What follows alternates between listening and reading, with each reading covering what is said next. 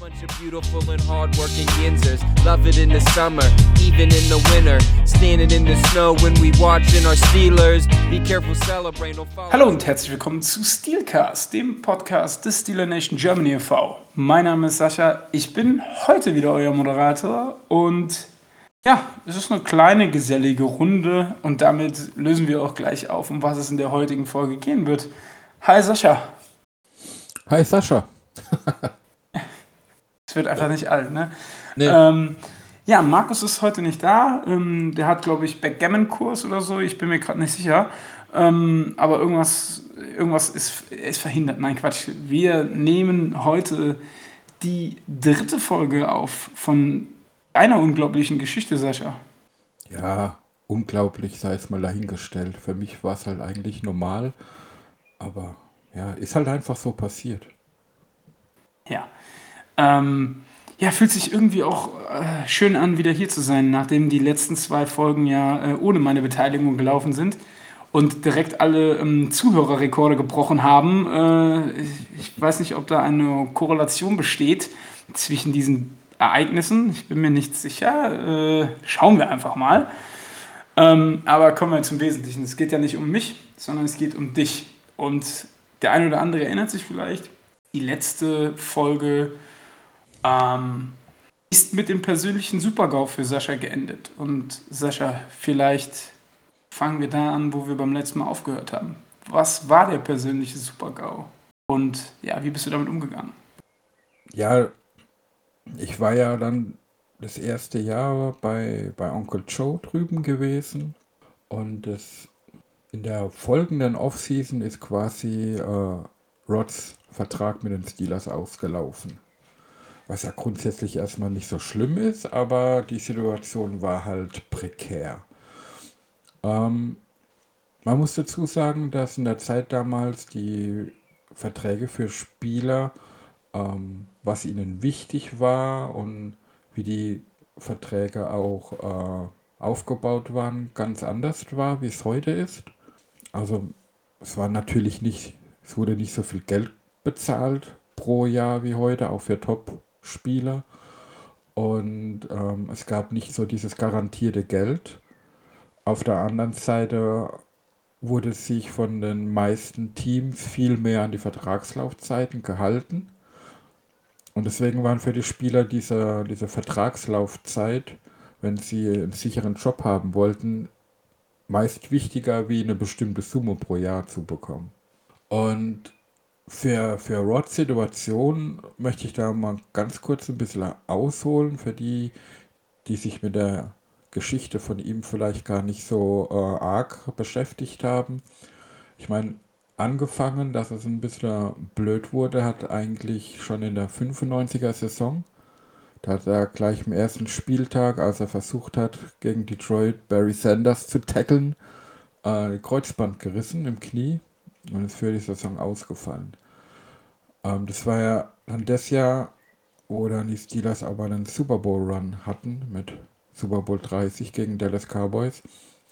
Und Bill Cower hat damals die ganze Saison über, was sehr untypisch war, einen Roster-Spot für Rod freigehalten.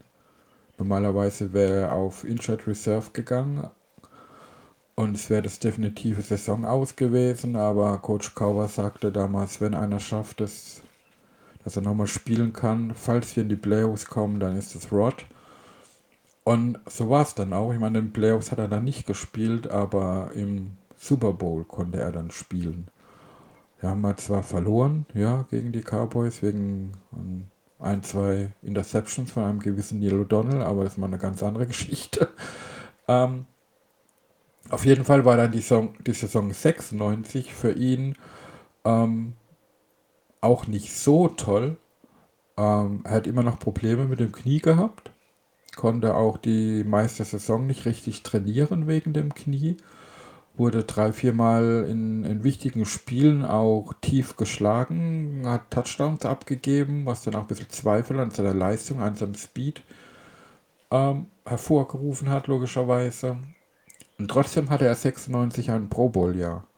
Er hatte, glaube ich, sechs Interceptions und zwei zum Touchdown zurückgelaufen. Und von daher insgesamt war es eigentlich gut, aber es sind so die ersten Zweifel an seinen, ob er immer noch der Alte ist, dann halt gewachsen. Und in der Offseason hat er sich dann nochmal operieren lassen, um, ja, wie sagt man das, so, so ein Clean-up wurde da halt gemacht, wurde nochmal irgendwelche Vernarbungen oder irgendwas wurden halt wieder entfernt. Und ja, er hat vor der Saison 96 von den Steelers eine Vertragsverlängerung angeboten bekommen über drei Jahre. Und damals zu den gleichen Konditionen, die er hatte, hat er damals drei Millionen pro Jahr verdient. Das sieht man mal, ein Top-Corner verdient heute ein bisschen mehr pro Jahr. Den einen oder anderen Dollar mehr, ja, tatsächlich. Ja, ja. Und er hat diesen Vertrag damals aber abgelehnt, weil er eben dachte, das wird sein letzter großer Vertrag und er will eine andere Laufzeit haben. Also er wollte vier bis fünf Jahre Laufzeit haben. Aus dem Grund hat er ihn abgelehnt. Wie Natu alt war Rod da zu dem Zeitpunkt? Weißt du das? Oh, jetzt fragst du mich, dass ich lügen muss. Aber er war schon. Aber er war schon über 30, oder? Ja, er war schon ja. zumindest und ja, genau. Ja, natürlich auch mit dem Wissen, das Ganze kann nach hinten losgehen, wenn man halt ein Vertragsangebot erstmal ablehnt. So ging es dann eben in die, in die Off-Season. Wie gesagt, er hat eine kleine OP gemacht. Und ja, er ging dann mit den Steelers in die Verhandlungen. Und sie haben ihm dann tatsächlich einen Fünfjahresvertrag angeboten mit 2 Millionen pro Jahr. Dann haben sie nachverhandelt, ähm, weil es dann doch ein bisschen wenig Geld war. Und die Steelers sind dann dorthin gegangen, dass sie fünf Jahre für war knapp unter 3 Millionen. Ich weiß es nicht mehr, ob es 2,7, 2,8, irgend sowas war.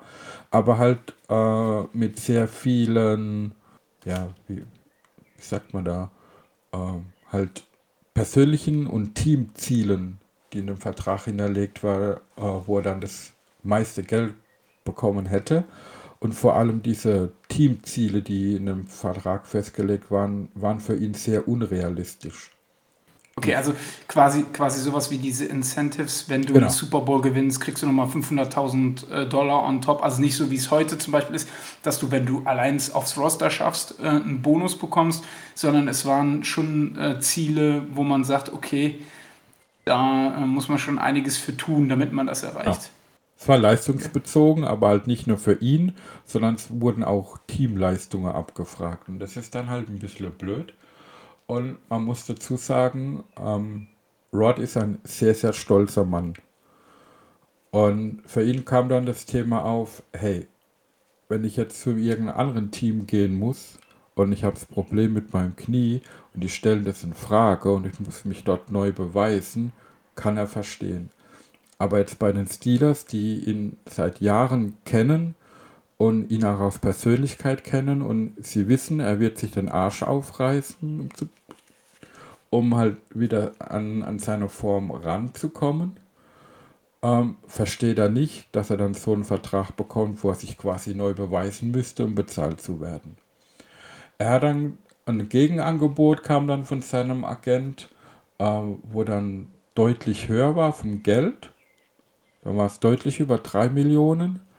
Aber halt mit äh, auch wieder diesen, wie hast du gesagt, in Sensitives oder wie das Ding heißt. Incentives, Incentives. Ja, ja. aber halt rein auf seine persönliche Performance und dann auch so knallhart, dass wenn er seine normale Leistungen wie sie gewohnt waren, bringt, wird er bezahlt quasi. Und wenn er halt schlecht spielt oder verletzt ist, wird er so gut wie nicht bezahlt.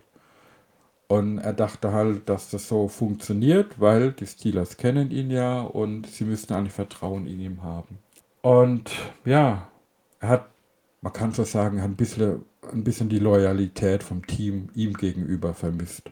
Deswegen hat sich das Ganze ein bisschen hingezogen. Die Steelers wollten das Geld dann, das er gefordert hat, aber nicht zahlen. Und das Business hat sich da gerade ein bisschen angefangen zu verändern. Sie haben, die Steelers haben gerade eine ganz große Vertragsverlängerung für Bettis in dem Zeitraum gehabt, dann also viel Geld ausgegeben. Und es hat sich so ein bisschen die, die Einstellung der Teams generell in der NFL geändert. Der NFL und dann in dem Zuge auch den Steelers wurde in der Zeit wichtiger, was kann der Spieler noch für mich leisten in der Zukunft Und in der Vergangenheit wurden solche altverdienten Spieler auch für das, was sie schon getan haben, mitbezahlt. Und so hat sich das ein bisschen geändert. Ist ja heutzutage auch nicht mehr so. Was, der, was ein Spieler vor zwei Jahren geleistet hat, ist heute egal. Äh, er muss jetzt die Leistung bringen, um bezahlt zu werden. Ja, so ging das halt hin und her. Äh, das Ganze hat sich weiter äh, halt hingezogen. Dann kam der Draft. Und dann haben die Steelers in der ersten Runde einen Cornerback gedraftet. Das war damals Chad Scott, der auch ja, nicht so lange gut war. ähm, und dann haben sie noch einen Free Agent verpflichtet. Das war Donald Wolford damals. Der kam, glaube ich, von Chicago damals. Weiß ich aber auch nicht mehr ganz sicher. Und der hat halt einen Vertrag bekommen, der höher dotiert war, wie das, was Rott gefordert hat. Und das hat ihn dann natürlich auch noch ein bisschen missstimmig gemacht. Und das Super-GAU war dann nach diesem Draft und der Verpflichtung von Woolford hat ein Reporter den damaligen GM Tom Donahoe gefragt, ja, was jetzt die Situation um Rod Woodson ist, ob man dem nicht auch einen Vertrag noch gibt. Und dann kam halt von dem der Spruch, äh, wir sind doch nicht die Heilsarmee. Und dann wurde es natürlich persönlich. Und ich glaube auch, dass man als General Manager solche Sprüche eigentlich nicht äh, machen sollte. Es war aber darin halt deutlich rauszuhören, dass sie Rod eben gute Leistungen nicht mehr zugetraut haben. Ja, und dadurch hat sich dann Rod entschlossen, mit den Steelers zu brechen und er ging dann zu den 49ers. Äh, der Hauptgrund damals war, dass die eben auf Gras gespielt haben und er wegen seinem Knie unbedingt auf Gras und nicht mehr auf dem Kunstrasen spielen wollte. Ja, und dann, ich habe das ja von Deutschland aus alles mitverfolgt in der Offseason und dachte dann, ja, toll. Hast du mal coole Kontakte geknüpft, hast Spaß, tolle Erlebnisse und jetzt ist alles hin, weil Rod halt nicht mehr da ist. Aber der Kontakt zu Uncle Joe war ja da und ja, für, für den war das irgendwie absolut zweitrangig. Die Einladung zur Saison irgendwann nochmal rüberkommen, stand halt trotzdem. Und das fand ich sehr cool. Also bin ich 97 war das dann wieder rübergeflogen für äh, zwei Spiele. Das eine war Dallas Cowboys, das andere war äh, Washington Redskins. War halt auch immer cool mit dem Schedule, dass man zwei Heimspiele hintereinander erwischt. Ja, und dann habe ich eben die, also Onkel Joe hat dieses Versprechen von sich wahrgemacht und ich habe eben bei ihm im Haus dann gelebt. In der Zeit, wo ich drüben war. Er hat circa 20 Minuten außerhalb von der Stadt gewohnt, was mich halt sehr beeindruckt hatte damals, was ich ja nie vergessen werde. Er hatte halt sehr viele Tiere um sich rum. Also er hatte drei große Hunde und hatte circa 20 Yorkshire Terrier. Und Stopp, Entschuldigung, ganz kurz. Wie viele große Hunde? Drei. Und 20 Yorkshire Terrier. Genau, circa, genau. Dazu kam noch äh, ein Pferd in der Scheune, äh, zwei Schweine, also waren so Hängebauchschweine, ein großes und ein kleines. Die hießen lu lustigerweise Corky und Porky. Werde ich mein Leben nicht vergessen. Und das ganze Gevieche ist dann halt jeden Tag da überall rumgerannt und hat natürlich auch Aufmerksamkeit gebraucht mit den Fütterungen und alles. Das heißt, jeder Tag hat er mit angefangen, erstmal die Horde Yorkshire Terrier aus dem Haus zu jagen, in den Garten raus, dass die ein bisschen rennen konnten und die zu füttern. Und dann ging es halt äh, mit dem Auto in die Stadt, ins Restaurant. Uncle Joe hat dort gearbeitet, ich habe dort gefrühstückt und dann ging es immer in die Stadt. Also ich bin dann immer zu Fuß und mit, mit diesem T-Train in die Stadt gefahren und habe da halt Dinge erlebt. Ja, das war, habe so die Stadt kennengelernt zu Fuß, habe so einen Stadtplan in der Hand gehabt und immer rumgelaufen und habe mich dann Stück für Stück da orientieren gelernt, wusste, wo, wo ich hin möchte, wie ich da hinkomme. Und das war richtig cool. Und ich war ja ungefähr zehn Tage ja insgesamt war mein Trip dorthin mit den zwei Spielen. Das heißt, ich kam freitags dort an. Sonntag war dann das erste Spiel war gegen die Dallas Cowboys. Damals auch mit den ganzen Superstars, Troy Aikman, Emmett Smith, Michael Irvin als Wide Receiver. Und es war dann der erste Start von Cordell Stewart als Vollzeit-Quarterback. Er war ja vorher bekannt so als Slash mit dieser, mit dieser Wechselrolle und es sollte seine Saison werden, wo er halt nur noch Quarterback ist. Und es ging halt am Anfang nicht so gut los. Äh, Bettis hat er gespielt, hat kleinen Fumble kassiert. Troy Aikman hat für vier Touchdowns geworfen, zwei auf Michael Irvin eben. Äh, Cordell war sehr, sehr unsicher und ja, so ging das Spiel 7 zu 37 für Dallas aus. Und das sind dann so Momente, ähm, das ist, no offense, Sascha, ich weiß, die kennst du auch. ah, man, man ist super froh, vor Ort zu sein, so ein Spiel zu sehen, aber dann so eine Niederlage kassieren zu müssen, stellt im ersten Moment dann vieles in Frage, warum man sich das eigentlich antut. Ich erinnere mich an einen kalten Dezembertag im Jahre 2018. Aber ja. dazu vielleicht später mehr. Ja, und so war der Sonntag erstmal mit schlechter Laune Geschichte. Aber das Coole war ja, unter der Woche hat sich dann Uncle Joe ein bisschen Zeit genommen, äh, um mit mir Dinge zu unternehmen. Also wir sind einmal nach Kenton gefahren in die Hall of Fame, was sehr cool war. Jeder, der die Möglichkeit hat, soll das mal nutzen, dorthin zu fahren. ist echt interessant. Ich meine, wenn ich mal wieder rüberfliege, will ich, glaube ich, auch nochmal dahin, weil es ja schon eine Weile her ist und bestimmt sich viel geändert hat. Und weil Rod ja jetzt auch dort drinnen ausgestellt ist in der Hall of Fame, war damals natürlich noch nicht als aktiver Spieler.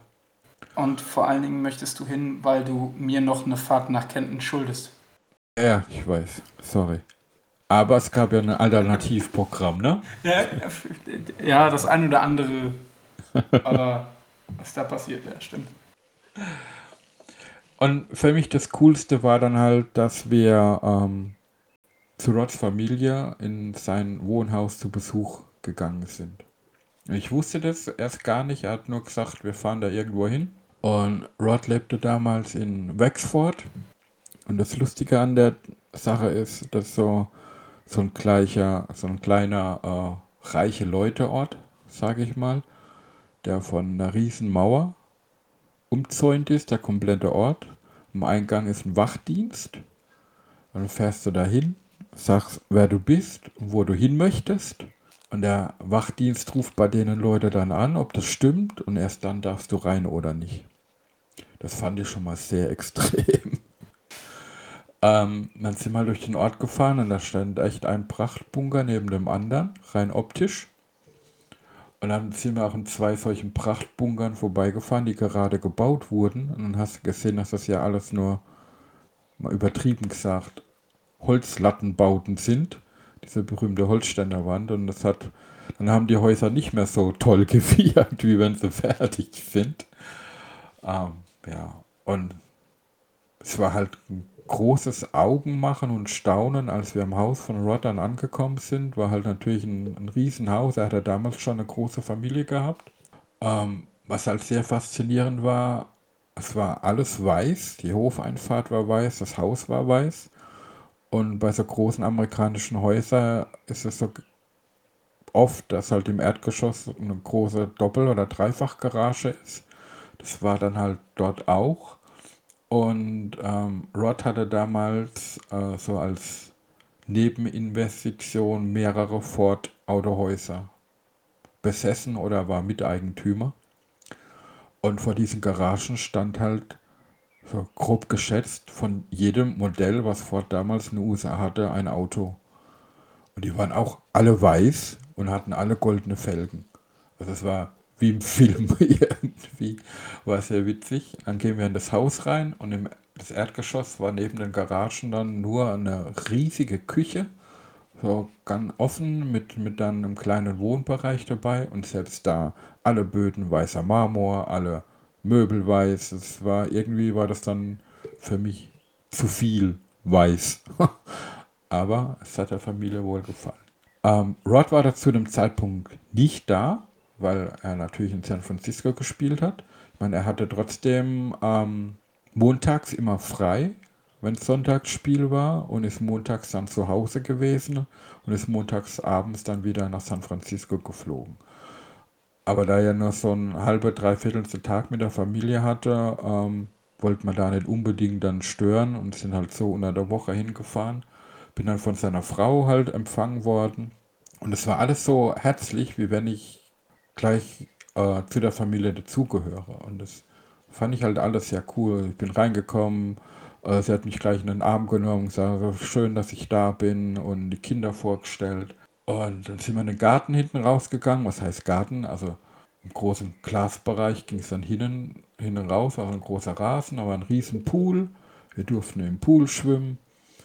Und nach dem Pool ging der Rasen weiter und ging da so ein kleiner Abhang runter und unten war dann nochmal äh, ein großes Basketballfeld gewesen. Also man hat sich da durchaus austoben können, äh, was ich dann auch mit Rods Kindern quasi machen durfte.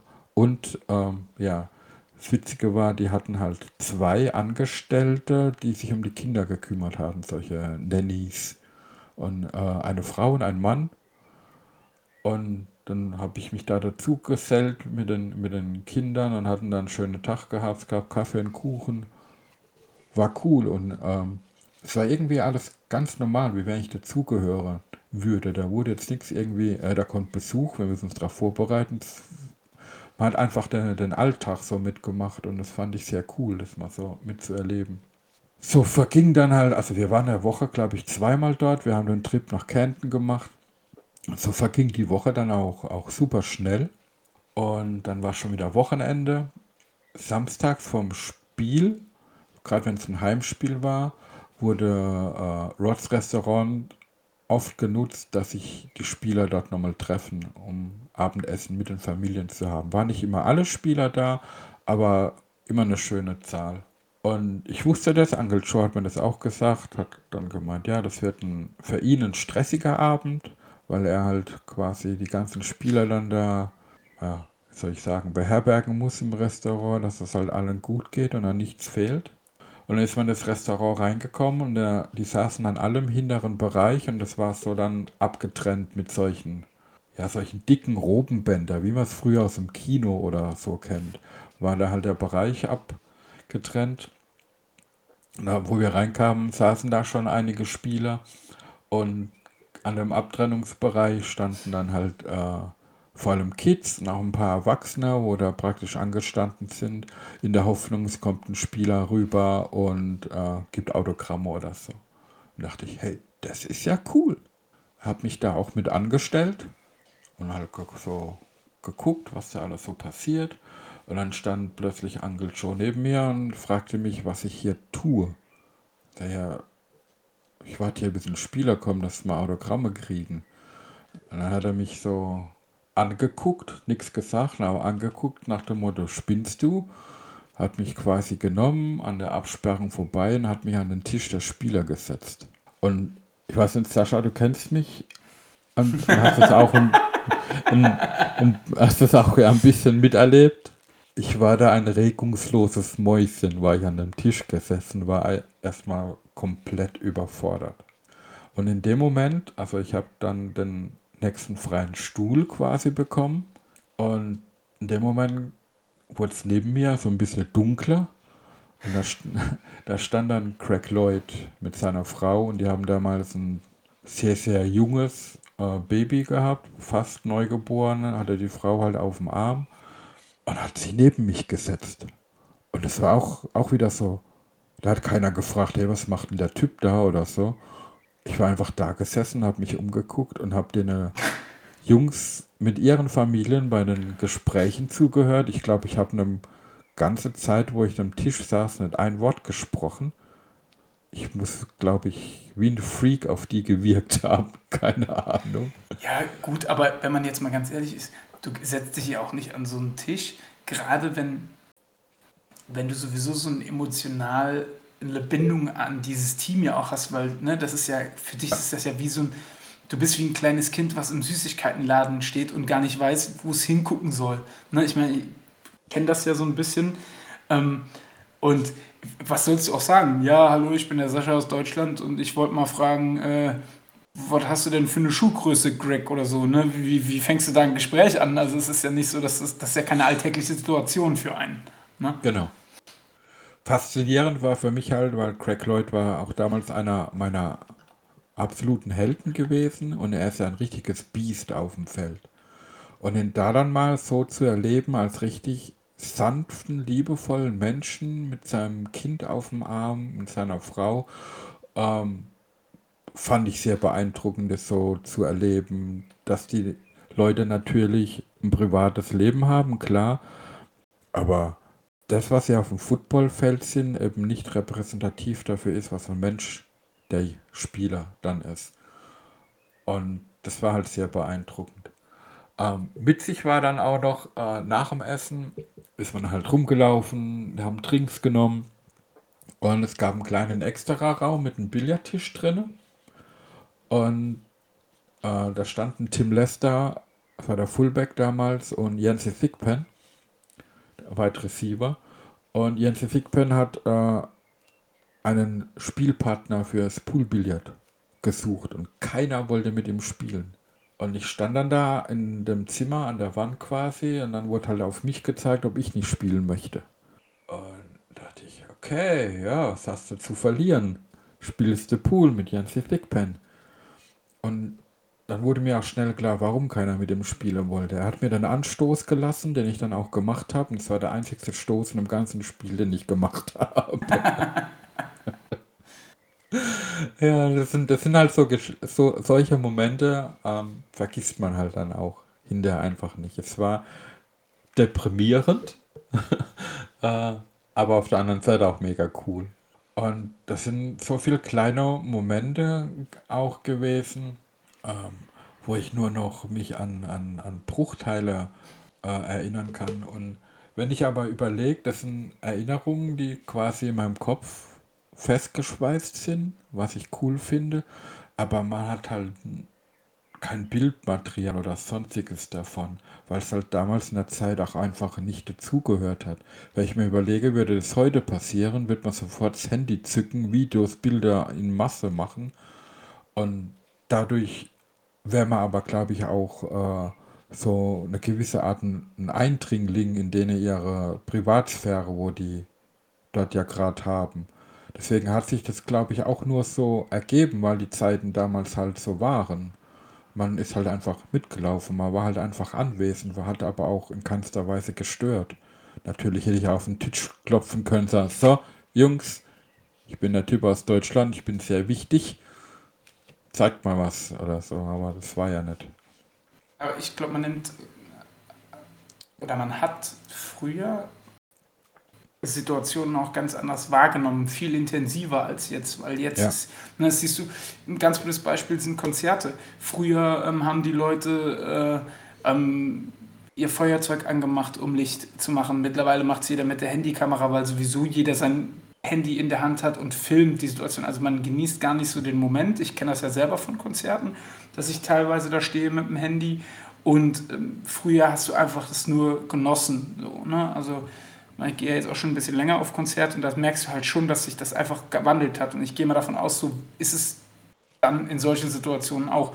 Vor allen Dingen, weil es ja auch heute in dieser Social Media Zeit, da zückst du aber auch nicht einfach so dein Handy. Ne? Also, oder du zückst schon dein Handy, machst ein Bild, postest das auf Instagram, aber du würdest jetzt niemals äh, stundenlange Videos von, von, von Tischgesprächen von Spielern, die würden ja irgendwann sagen, hör mal, geht's noch? Hast du sie noch alle? Äh, pack dein Handy weg. Ne? Also das, genau, genau das meinte ich ja an dem Punkt, dass man eben nicht irgendwie als Störenfried gewirkt hat oder so. Es war, war halt einfach eine Person mehr da. Und das, das war cool. Ähm, und dann bin ich manchmal halt traurig, dass da trotzdem irgendwie noch Bilder entstanden sind. Aber ja, in Kopf und Herzen ist es immer vorhanden. Und es war ein sehr, sehr toller Abend. Ja, wie ging es weiter? Sonntag, zweites Spiel, Washington Redskins. Quarterback der Redskins damals ein gewisser Gus Farrott. Ich weiß nicht, ob den heutzutage überhaupt noch jemand kennt. Aber es war damals auch so ein Talent, das nie das geschafft hat, was er halt, was man von ihm erwartet hat, sagen wir mal so. Ähm, für Cordell lief es als Quarterback ein bisschen besser, aber er ist halt auch ein Quarterback gewesen, der zum einen, gerade wenn er unsicher war, zu schnell die Füße in die Hand genommen hat, um loszulaufen. Manchmal war es positiv, aber oft auch nicht. Vor allem, wenn es halt diese Broken Plays war, waren, wenn es kein geplanter Laufspielzug über ihn war. Und er war halt auch immer für eine Interception gut. So hat er ganz früh, hat er selbst so ein, ein er hat eine, eine Goal-Line-Situation, äh, waren an der 1-Yard-Linie und das hat man von Cordell damals halt oft gesehen. Er soll als Quarterback dann so mit Ball nach vorne strecken, über die Line of Scrimmage gesprungen in die Endzone rein. So haben die dann früh geführt. Die Redskins haben ein Field Goal gemacht und dann ging es mit 7 zu 3 in die Halbzeit. Es war halt auch kein offensives Feuerwerk in dem Spiel, aber das waren die Steelers damals halt auch nicht. Die Steelers damals waren eben, was manche heute ja so vermissen, eigentlich ein Power-Running-Game, ein Quarterback, der das Spiel nur verwaltet und halt eine krasse Defense gehabt. Ja, und dann Kickoff zur zweiten Halbzeit. Steelers kicken, Washington retourniert. Brian Mitchell war damals einer der besseren Returner in der Liga. 97 Yards, Touchdown, Boom Bang. Und dann ging die Laune schon mal wieder nach unten. Und die haben dann noch ein, ein Field Goal gemacht im dritten Quarter. Bei den Steelers lief gar nicht viel. Und so haben die Redskins dann 13 zu 7 geführt. Und ich habe gedacht, na, zwei Spiele, zwei Niederlagen wäre scheiße. ja. Und die, die Steelers haben dann aber ihr, ihr Spiel umgestellt. Die haben fast nur noch, sind fast nur noch gelaufen mit Bettis. Ähm, und er hat dann im vierten Quarter eben einen Touchdown gemacht. Dann haben sie 14-13 geführt. Und im ganzen Spiel, ich habe das extra nochmal geguckt, weil das halt so offensichtlich war, äh, bei den Stats, die Steelers hatten dem Spiel 82 Passing Yards, aber 222 Rushing Yards. Und solche Spiele gab es halt viel in der damaligen Zeit. Äh, da war man manchmal froh, wenn der Quarterback über 100 Yards geworfen hatte. Das kann man sich heute fast gar nicht vorstellen in der heutigen NFL. Da wäre es einfach eine miserable Leistung vom Quarterback, wenn er nicht mal für 100 Yards wirft. Ja, die Defense war da halt stark in der zweiten Halbzeit.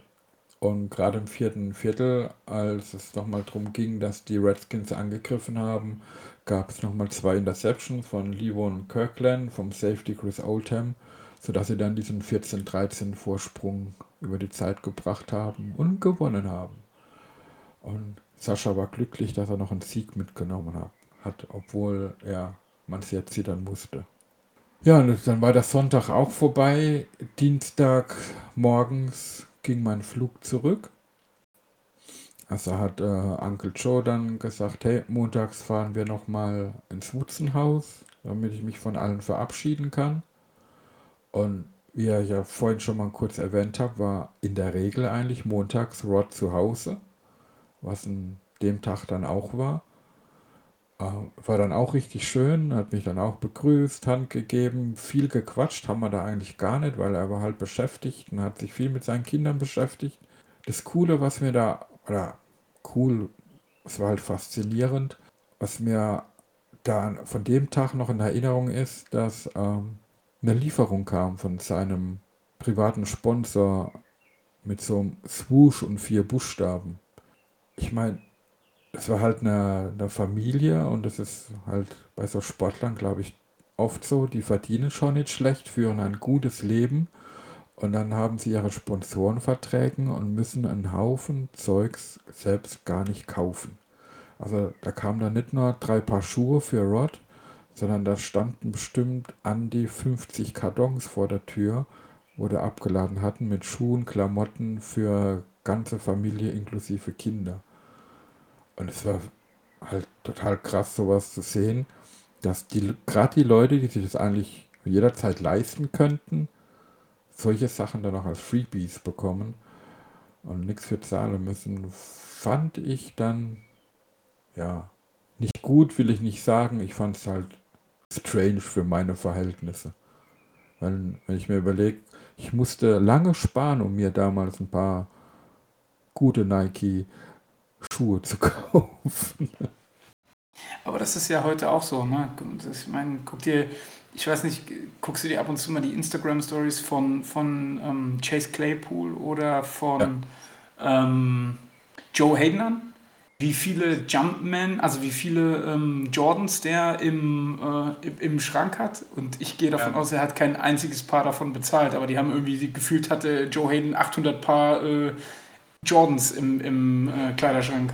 Gut, bei, bei Hayden weiß ich es nicht. Der ist ja ein Sammler. Kann ich mir schon vorstellen, dass er sich bestimmte Schuhe auch kauft. Aber gerade bei Claypool, der hat ja wohl auch einen, einen, einen Ausrüstervertrag mit Jordan. Äh, und da kommen ja öfters mal Videos, wenn er Pakete auspackt, was da alles drin ist. Das ist schon sehr krass, ja. Ja, dann war der Tag auch viel zu schnell vorbei und dann waren die zehn Tage viel zu schnell vorbei. Und dienstags bin ich dann nach Hause geflogen und dann war für mich das Erlebnis aus dem Jahr 1997 auch schon zu Ende. Aber ich muss sagen, dieses Verhältnis, was ich halt mit Uncle Joe hatte, das war, ich weiß nicht, wie es ihm ging. Für mich kam es immer so ein bisschen rüber, er sieht mich ein wenig als sein Sohn, den er nicht hat. So habe ich mich immer gefühlt, wie wenn es ein zusätzlicher Papa wäre. So war das Verhältnis untereinander. Es war sehr herzlich. Er hätte alles für mich getan. Ich hätte alles für ihn getan. Es war echt cool in der Zeit, wo wir halt äh, zusammen waren. Und wenn ich halt dann wieder zurück in Deutschland war, war der Kontakt doch sehr, sehr spärlich. Weil ähm, ja, diese Smartphone-Geschichte, dass man sich auch international WhatsApp oder E-Mails oder so schreibt, war es nicht, gab es nicht so oder halt noch gar nicht. Ähm, er war auch nicht so der Computermensch, dass er sich irgendwie an einen Computer setzt und E-Mails schreibt. Das heißt, unser Kontakt hat sich echt auf Briefe schreiben, äh, echt mit Papier und Stift und halt ab und zu telefonieren reduziert. Deswegen war dann, wenn man heimgeflogen ist, immer noch so, ja, Wehmut dabei, nicht zu wissen, wenn man sich das nächste Mal wieder sieht. Oder wenn überraschenderweise mal wieder ein Brief ankommt. Weil er hat, er hat mich in Deutschland, glaube ich, nie angerufen. Es war immer umgekehrt. Also ich habe immer bei ihm angerufen, er hat dann die Briefe geschrieben. Und bei den Briefen hat man auch gemerkt, dass er da wohl länger dran gesessen war. Also nicht länger am Stück, sondern dass er das immer in Tappeweise geschrieben hat, weil manchmal waren halt krasse Abstände von den Erlebnissen, von denen er geschrieben hat, halt zwischendrin. So ist der Kontakt aber trotzdem halt geblieben, trotz allem. Und die Frage hat sich dann im Prinzip gar nicht gestellt. Solange ich mir einen Flug leisten konnte, habe ich gesagt, fliege ich rüber zu Uncle Joe. Und wenn du dann halt auch diese Gewissheit hast, ich brauche kein Hotel, ich brauche nicht nichts groß für Verpflegung, ich muss halt gucken, dass ich einen Flug bezahlen kann, dann ist das schon sehr, sehr cool. Und ja, für mich eine, eine Zeit gewesen, wo ich dann, ja, ich will nicht sagen, ich, ich war jung und wollte Abenteuer, aber ja, ich war jung und habe das einfach genossen, versucht halt mitzunehmen, was geht.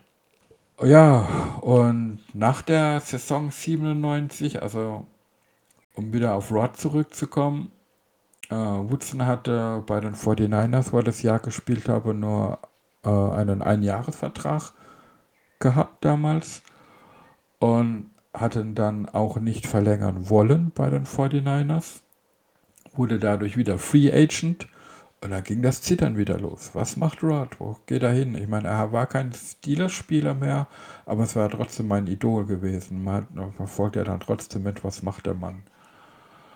Und ja, dann hat er einen Drei-Jahres-Vertrag unterschrieben bei einem Team, die vor allem lila sind und so einen hässlichen Vogel als Namensgeber haben. Und zwar halt, ja, bei Baltimore. Und das war damals schon so und ist heute noch so. Ich kann Baltimore einfach nicht leiden.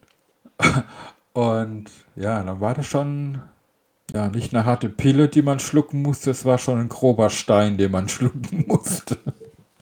Ich glaube, du bist auch nicht der, der Einzige, der ähm, lilane Vögel aus Baltimore nicht so gut leiden kann. Ja. Und dennoch ist genau das der Grund, warum es äh, ein Stück Memorabilia von den Baltimore Ravens bei mir in meinem Zimmer gibt. Äh, würde ich ansonsten nie tun, aber diese Ausnahme mache ich. Es ist halt ein äh, Mini-Helm von Rod signiert und der gehört einfach in meine Sammlung. Gut ist. Ja, aber wie es halt so war, auch für die Saison 98 wurde ich dann halt wieder eingeladen, von Uncle Joe rüberzukommen, wenn es mir dann möglich ist. Und er hat dann natürlich vorgeschlagen, wenn es optimal passt, soll ich dann im Oktober rüberkommen zum Heimspiel gegen Baltimore, weil dann auch sicher wäre, dass in dieser Woche Rod dann auch zu Hause wäre. Und das ließ sich ähm, organisieren von meiner Seite her. Und da ich ja dann schon ein bisschen mehr wusste, was da auf mich zukommen wird, habe ich mir so ein riesiges Banner anfertigen lassen, wo ich im Stadion aufhängen wollte.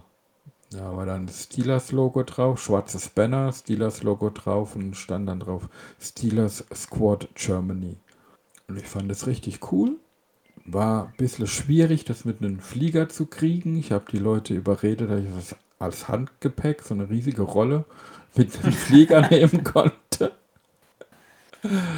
Ja, bin wieder rübergeflogen. Und das Coole war erstmal, das Banner in der Zeit, wo ich dort war, war halt äh, im Restaurant deponiert. Und quasi jeder Spieler, der ab und zu noch reinkam, ich meine, die Spieler haben das Restaurant nicht mehr so oft besucht, wie zu den Zeiten natürlich, wo Rod noch in Pittsburgh gespielt hat, aber es kamen immer noch Spieler rein, vor allem halt Jerome Bettis und die Spieler, die eng mit ihm waren, kamen immer wieder zum Essen dorthin. Und dann wurden die, auch wenn ich nicht da war, weil ich in der Stadt unterwegs war, von Uncle Joe immer drum gebeten, dieses Banner zu signieren. Und das fand ich dann sehr cool. Ähm, ich weiß es nicht mehr ganz genau, aber am Ende, als ich das letzte das Banner das letzte Mal in der Hand hatte, waren circa 25 Autogramme von Steelers-Spielern halt drauf.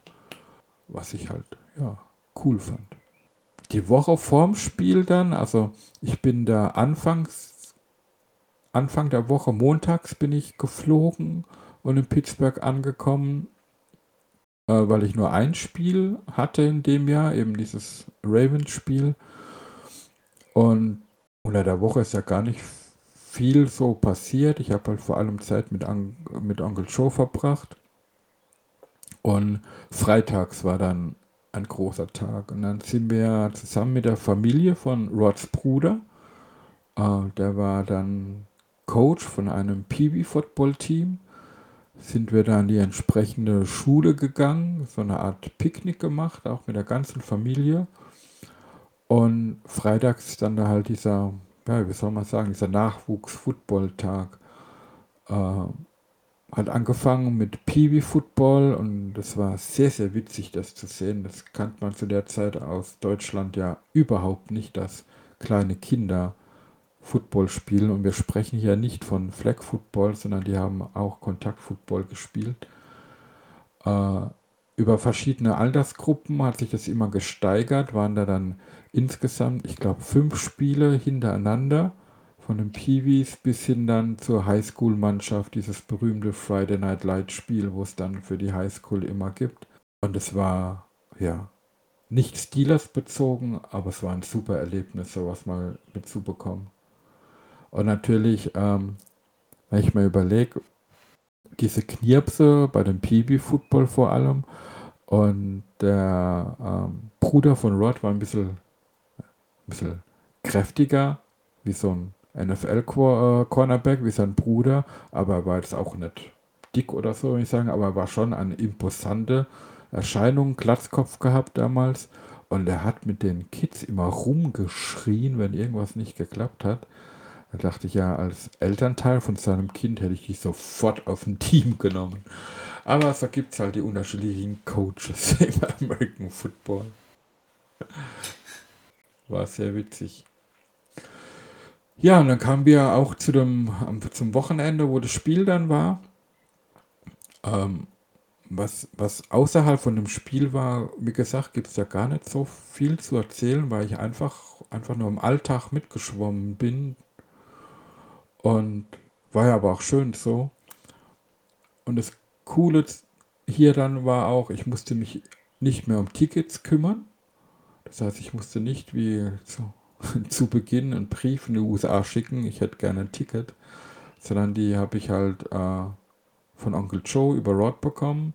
Und deswegen hatte ich dann da für das Spiel ein Ticket in der Family Section von Rod. Also der da, keine Ahnung, 20, 30 Tickets wohl für das Spiel besorgt und die waren dann halt alle zusammenhängend. Und das, diese ganzen Spiele damals waren ja logischerweise im äh, Three Rivers Stadium. Und das war ja so eine ovale Schüssel. Und bisher saß ich da immer halt recht hoch oben hinter den Toren.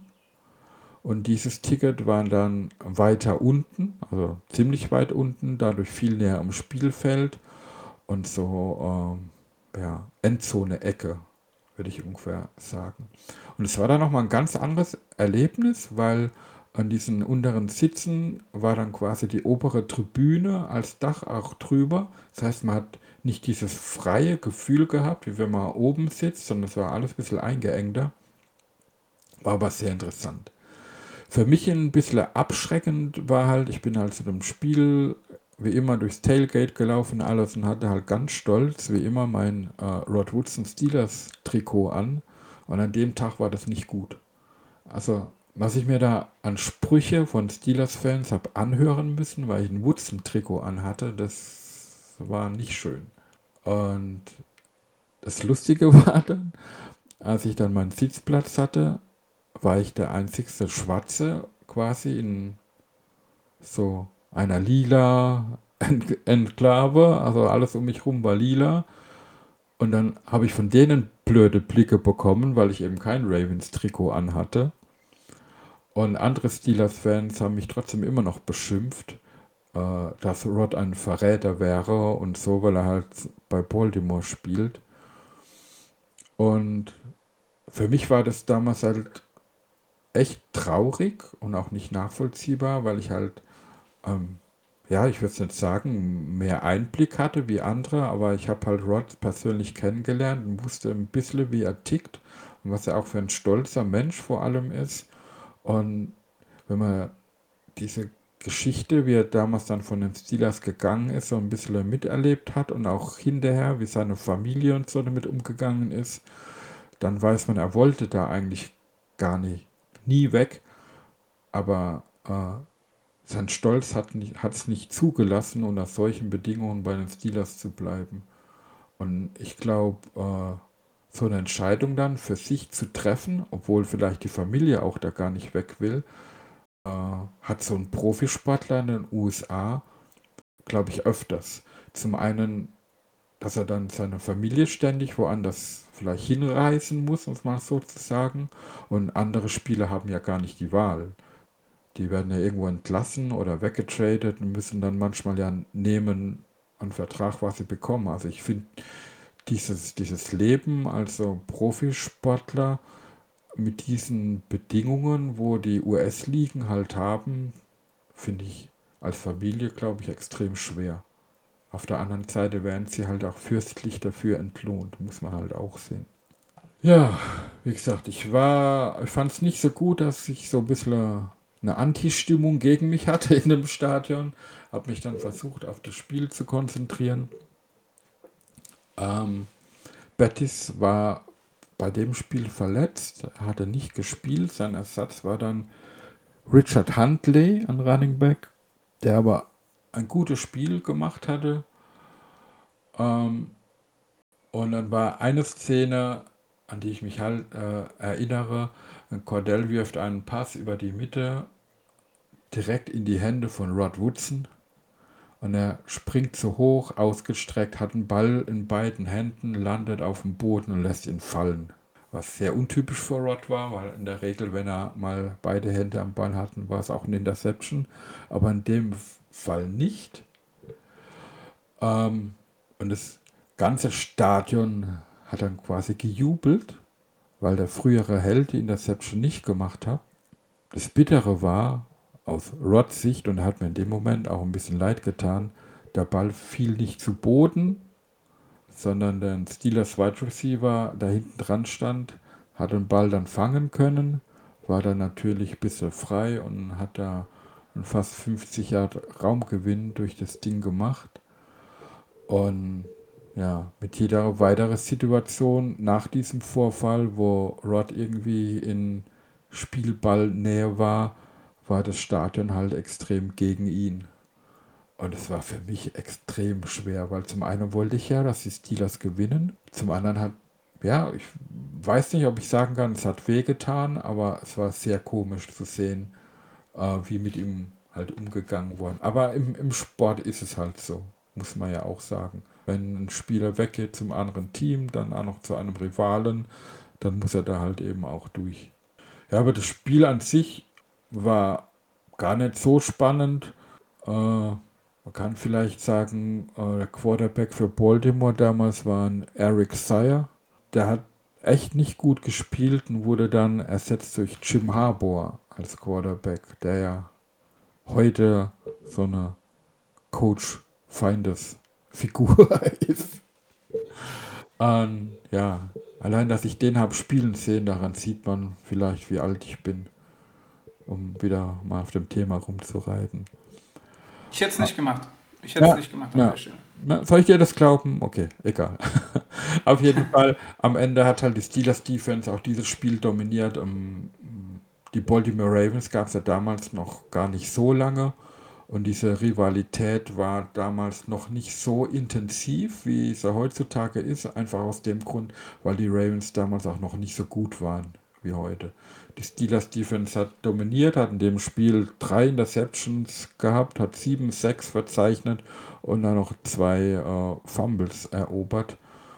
Und wenn man diese Zahlen hört, denkt man eigentlich, ey, pff, das war ein deutlicher Sieg, ne? aber der Sieg war 16 zu 6.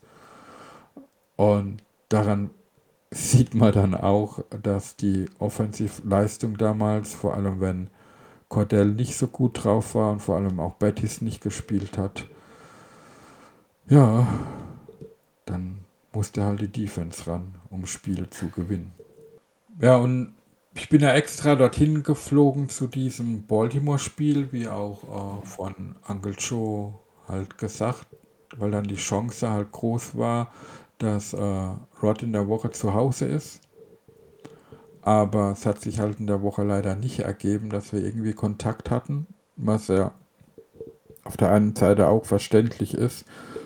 Dass die Familie hat immer noch in, in Wexford gelebt und während der Saison war halt bis ein, maximal eineinhalb Tage, manche Wochen dann komplett nicht zu Hause gewesen. Ist für eine Familie mit ja, vielen Kindern, also vier bis fünf Kinder war ja damals schon in der Familie. Da ist es, glaube ich, für die Familie schon hart. Und wenn er dann mal eine ganz, oder fast eine ganze Woche zu Hause sein kann, weil sich die Spielpaarung so ergeben hat, dann wollte man da nicht auch unbedingt, ich sag mal, die Familienatmosphäre stören. Und so war das aber, das, dieses Jahr 98 war für mich damals die, der kürzeste Aufenthalt dort gewesen. Aber es war alles easy peasy. Äh, man hat sich auch gefreut. Man wusste, hey, solange ich mir die Flüge leisten kann, kann ich jederzeit wieder rüber. Ähm, und als es dann halt montags nach dem Spiel bin ich dann da auch schon zurückgeflogen. Und das Tolle für mich war dann halt, dass Uncle Joe gesagt hat, er, er behält das Banner bei sich. Und bis ich nächstes Jahr wiederkomme, weil die Unterschrift von Rod hat halt auf dem Banner noch gefehlt. Er hat gesagt, er besorgt mir auf jeden Fall noch die Unterschrift von Rod da drauf und was er sonst so noch mitnehmen kann. Und da habe ich natürlich nicht Nein gesagt. Bin wieder glücklich nach Hause geflogen, so mit der Erwartung, nächstes Jahr fliege ich wieder rüber. Und ja, dann war es wieder eine sehr, sehr lange Off-Season. Und komischerweise hat äh, länger keinen Brief von Uncle Joe gegeben so dass ich irgendwann halt, das war dann glaube ich schon spätes Frühjahr, halt ihn wieder anrufen wollte, habe die Nummer gewählt und auf der anderen Seite war es tüt, tüt, tüt. Diese Nummer ist nicht vergeben. Oh. Und dann ist erstmal Panik ausgebrochen. Hab's nochmal probiert, vielleicht hat man sich ja verwählt. Mit dem gleichen Ergebnis, diese Nummer ist nicht vergeben. Ja, was mache ich jetzt? Und wie er vorher schon erwähnt, war das Telefon und der Brief quasi die einzige Möglichkeit für mich, äh, damals mit Uncle Joe in Kontakt zu sein. Habe dann auch einen Brief geschrieben, der leider auch unbeantwortet blieb. Ja, dann wusste ich im ersten Moment überhaupt nicht, was ich tun soll. Ähm, dort, wo er gewohnt hatte, in dem Ort, sein Nachbar war, ähm, die hatten so einen kleinen Laden für Pferde, haben so Pferdesättel und, und Zaumzeug und sowas verkauft. Und im Internet habe ich dann diesen Laden gefunden und habe dort angerufen in dem Laden.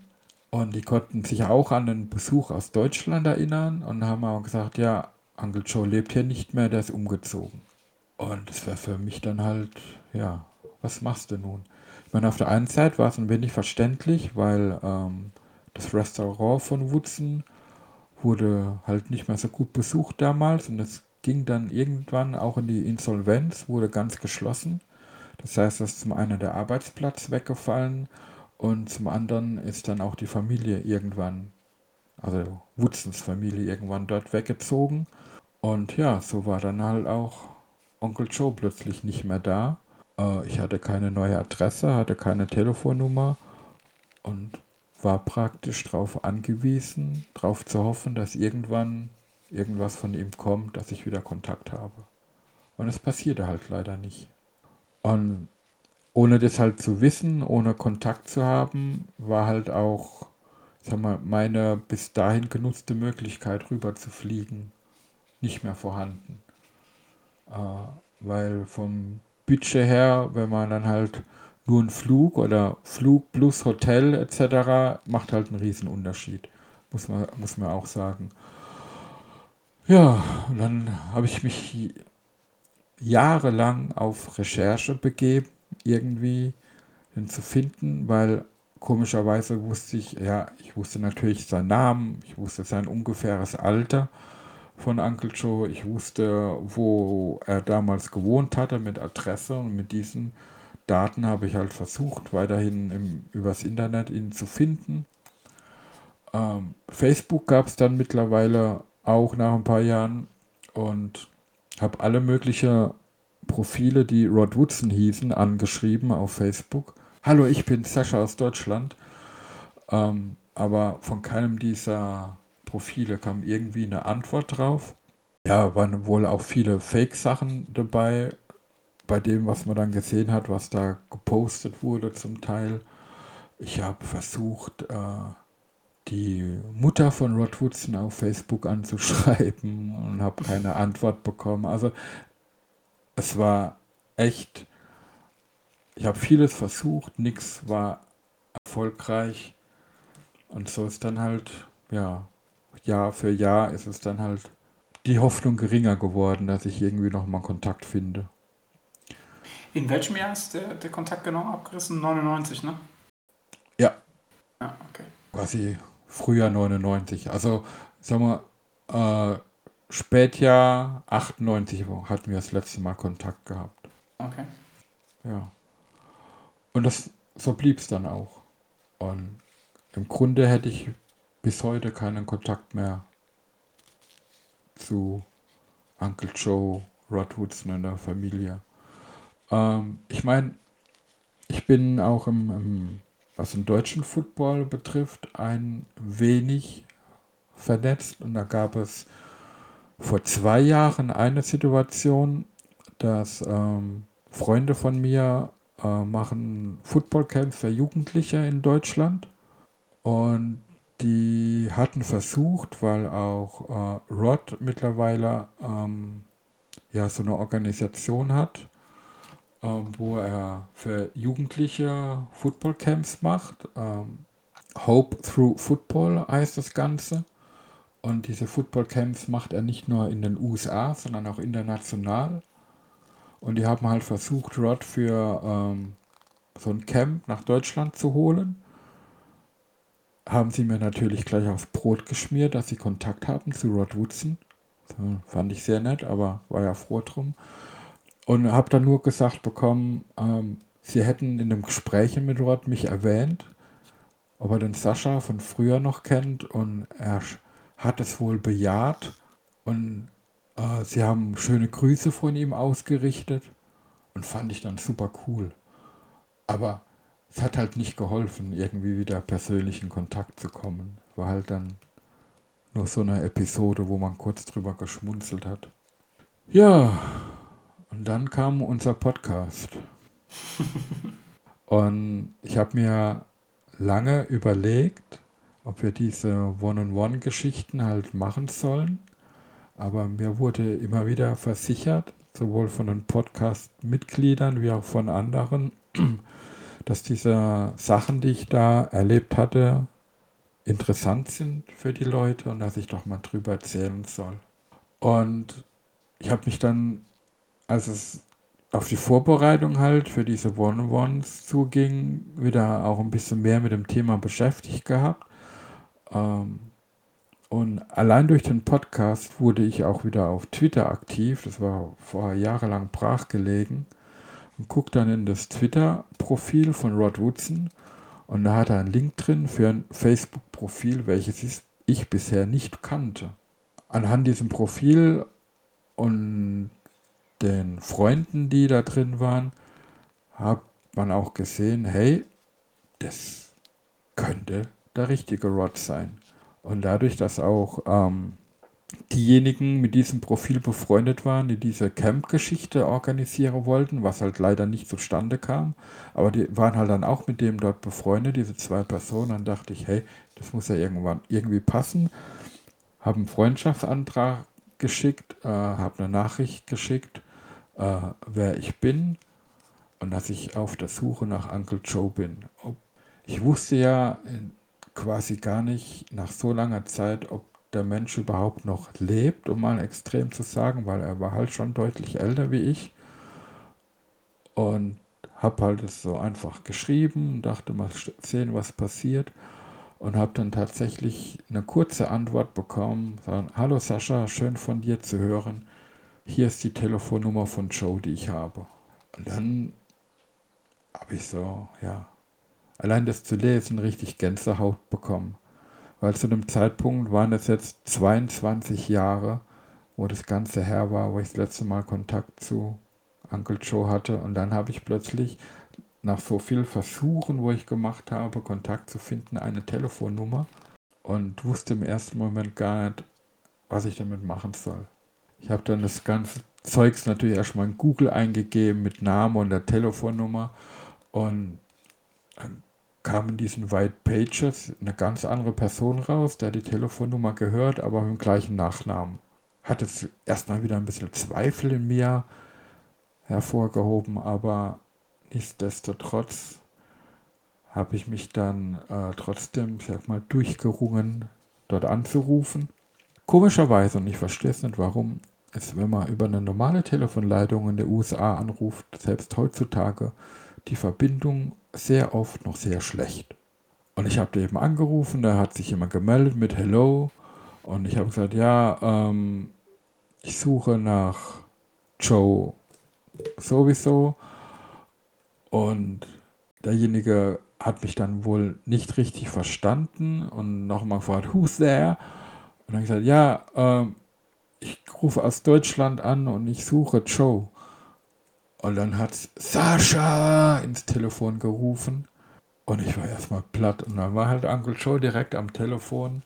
Und allein diese Reaktion, die er dann hatte, hat mir mir gezeigt, ähm, dass das, was ich erlebt hatte und dieses Gefühl der Verbindung, die wir hatten, wohl auch auf Gegenseitigkeit beruhen musste. Sonst hätte er sich nicht sofort an mich erinnert und sich gefreut, mich zu hören. Und er hat sich halt super gefreut. Das erste, was er mir gesagt hat, ist, dass mein, dass er noch dieses Banner von mir hat. Deswegen habe ich das vorhin auch erzählt, dass es in super Condition wäre und dass ich das irgendwann wieder bekommen werde. Äh, bin ich zwar super glücklich drüber, aber das war erstmal gar nicht das Wichtigste an der Geschichte. Wir haben dann halt eine Weile miteinander geredet, was mit jedem passiert ist, was man so äh, erlebt hat. Ich meine, in den 22 Jahren ist viel passiert. Ich meine, ich habe auch selbst Familie gegründet, habe Haus gebaut, habe mich äh, wieder scheiden lassen, habe eine neue Beziehung und Familie. Da passiert ja viel und auf seiner Seite war das genauso. Äh, und am Ende des Tages hat er mich halt sofort wieder eingeladen, rüberzukommen. Am besten dann jetzt im Juli, ähm, weil dieses Jahr fängt Rod wieder an, in der Heimatstadt von ihm, Fort Wayne, in Indiana, äh, Footballcamps auszurichten. Und ich soll auch zum Footballcamp rüberkommen. Fand ich halt mega krass. Aber ähm, dieses Jahr halt nicht möglich. Wegen Corona und den ganzen Geschichten. Weil geplant war das Camp eigentlich für Juni. Und da war ja noch überhaupt nicht klar. Oder ich, ich wüsste nicht mal heute, ob man einfach so in die USA fliegen kann oder ob man da Nachweise bringen muss oder irgendwas, keine Ahnung.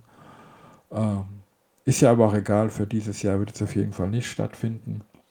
Das Schöne ist, ich habe nach so langer Zeit, dank des Podcasts, indirekt wieder Kontakt und ich bin gespannt, wo diese Reise noch hingehen wird.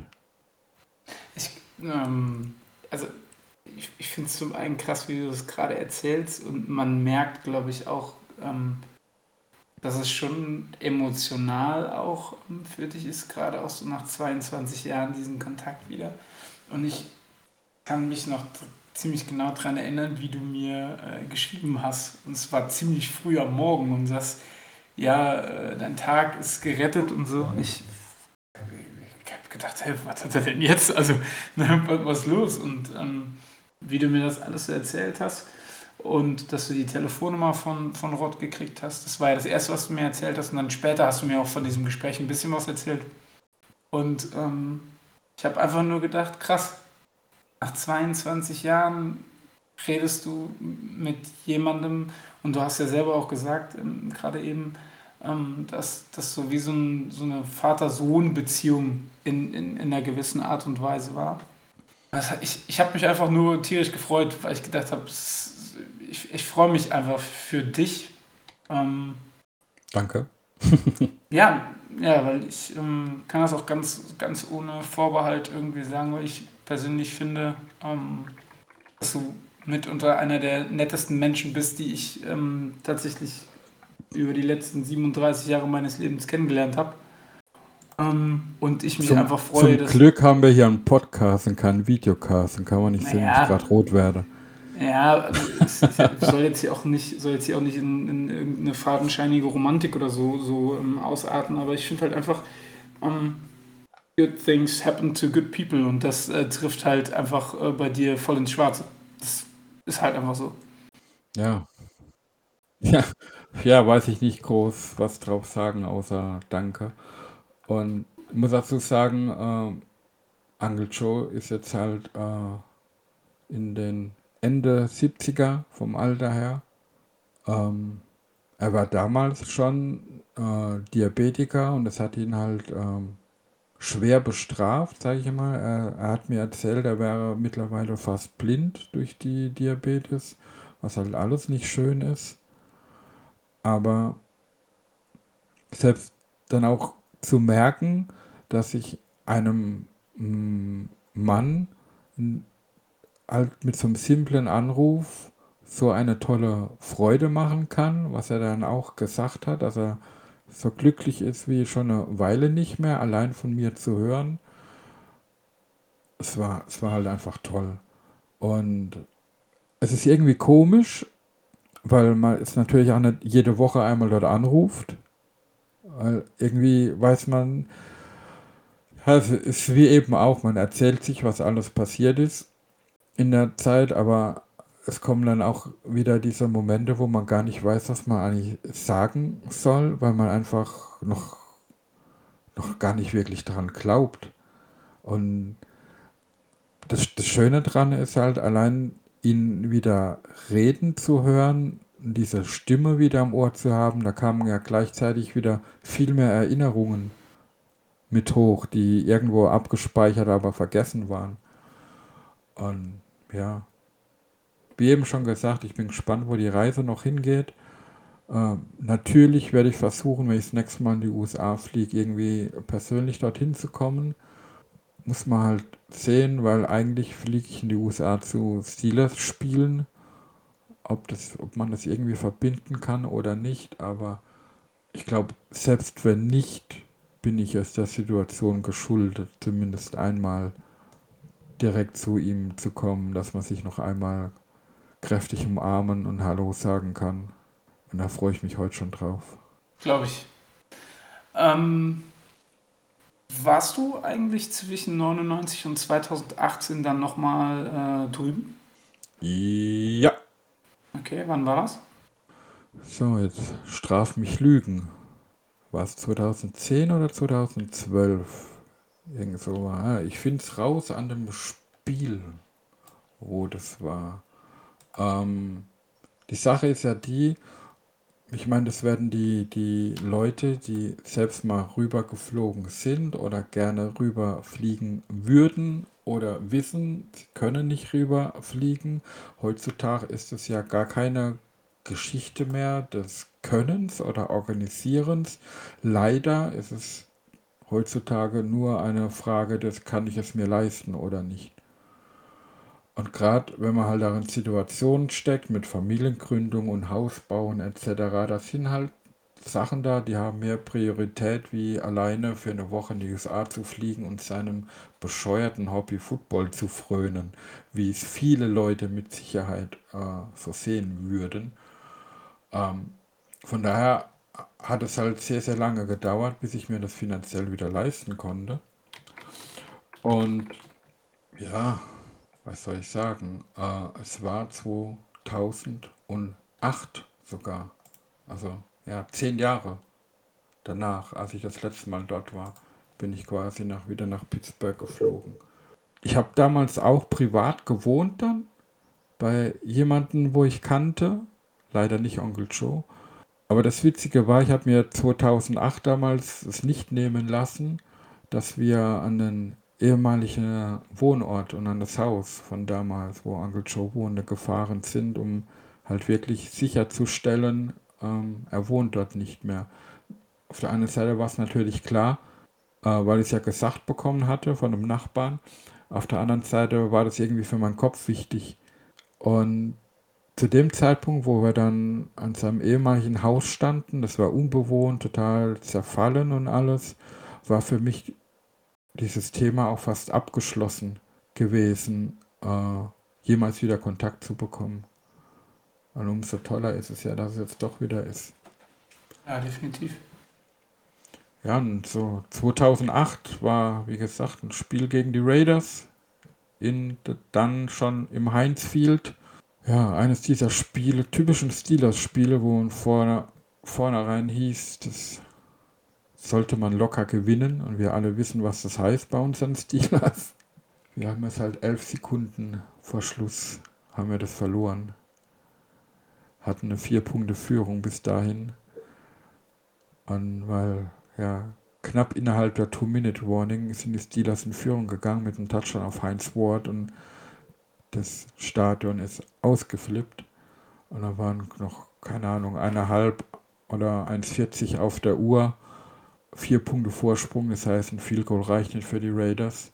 Und Quarterback bei den Raiders war damals ein gewisser Bruce Kratkowski, der später ja sogar Backup Quarterback bei den Steelers war. Ja, und die marschieren übers Feld und machen elf Sekunden vor Schluss einen Touchdown. Das war sehr niederschlagend. Und ich muss sagen, damals zum ersten Mal im Heinz Field gewesen zu sein, war sehr imposant im Vergleich zu Three Rivers, wo ich vorher ja immer war. Aber ähm, Lautstärke technisch kann Heinz Field mit Three Rivers damals nicht mithalten. was aber auch ganz logisch ist, weil mit, der, mit dem offenen Ende, Heinz viel ist viel offener, da war halt der, ich sag mal, der Schall in dieser, in dieser Schüssel, was Three Rivers war, halt wahrscheinlich mehr ja, pro Sound positiv. Äh, ich würde nicht sagen, dass die Stimmung schlechter ist im Heinz Field, auf gar keinen Fall. Vor allem, wenn man halt mal Renegade live erlebt. Aber äh, wenn Three Rivers ausgeflippt ist, war es definitiv lauter. So ist meine Erinnerung zumindest. Okay. Ja, damit ist 2008 auch abgehakt. Ähm, Sascha, vielen Dank erstmal, dass du ähm, uns diese äh, Geschichte weitererzählt hast. Ähm, auch mit dieser emotionalen äh, Wendung dann äh, nochmal zwischendrin mit dem Twist und dann mit dem Ende. Ich glaube, das ist ähm, ja für viele tatsächlich unfassbar interessant. Also für mich ja schon, ich kenne die Geschichten, habe ich auch schon am Anfang mal gesagt, schon ein bisschen, ähm, habe es jetzt auch nicht so ausführlich gehört, wie du sie jetzt erzählt hast. Aber es ist halt einfach äh, unfassbar ähm, krass, was da teilweise passiert ist. Ähm, und ähm, ja, also ich weiß nicht, wie es dir geht, aber ähm, wir wollen ja eigentlich bis August eine Pause machen, weil nicht so viel passiert. Das heißt also, ihr hättet jetzt eigentlich ähm, ja, die ein oder andere Woche Pause von uns, mal den kompletten Juli. Ich weiß nicht, wie es dir geht, Sascha, aber vielleicht so eine Bonusfolge zu äh, den Geschehnissen äh, 2018 mit der Vorgeschichte etc. Wenn du da Bock drauf hättest, würde ich nächste Woche nochmal äh, das Mikro aufbauen. Äh, ich weiß nicht, ob du da Lust zu hast. Ich weiß nicht, ob die Hörer es überhaupt hören wollen, aber ähm, ja. Das können, das, können wir, das können wir ja ganz einfach lösen. Ich meine, ist ja schon witzig. Ich war dann 2008 mit dem 10-Jahres-Abstand drüben und dann wieder 2018 wieder ein 10-Jahres-Abstand. Deswegen ist es total bescheuert, dass mir das vorhin das Jahr eigentlich nicht eingefallen ist sofort. Ähm, und da ist das Witzige eben, dass wir beide zusammen in Pittsburgh waren. Ja. Und das ist auch nicht unspannend. Und ich hätte schon mega Lust, äh, weil die, diese Erinnerungen dann natürlich auch sehr viel frischer sind. Ähm, stellen wir einfach die Fragen in die Community. Lasst es ja. uns wissen. Wollt ihr das hören, wie Sascha und Sascha 2018 in Pittsburgh waren und was sie da erlebt haben? Und wie dieser Running Gag Sascha und Sascha da überhaupt entstanden ist. Ja, ja genau. Äh, schreibt uns einfach mal ähm, im Discord, Twitter, Instagram, Facebook, damit auch wieder, also wieder der König der Überleitung, ne, von den, wieder auf die ganzen Medien, auf denen wir vertreten sind, so einfach mal mit ins Spiel gebracht. Ja, wie gesagt, also normalerweise würden wir jetzt eine Pause machen. Wenn ihr Bock habt, dann nehmen wir nochmal eine Folge auf. Wird dann wahrscheinlich nicht so lang äh, wie die heutige Folge, aber wir haben so ein bisschen was zu erzählen. Oder vielleicht kommen wir auch in Plaudermodus, schauen wir einfach mal. ähm, ansonsten äh, bleibt mir eigentlich auch heute nur zu sagen, danke Sascha nochmal, dass du ähm, das alles mit uns so teilst. Sehr gerne. Und ähm, da Markus nicht da ist, äh, würde ich einfach sagen, ich übernehme Markus Part wieder zum Schluss und äh, du schließt das Ganze dann ab. Und somit beende ich auch diese Folge Steelcast wieder mit Here We go. Super Bowl repeat, yeah, the city of schools, a city with class. Long before I found trees, we were making our glass. Don't mess with us, so curtain, put your flat on your back. You can visit other cities, but none will surpass, yeah. Uh, no.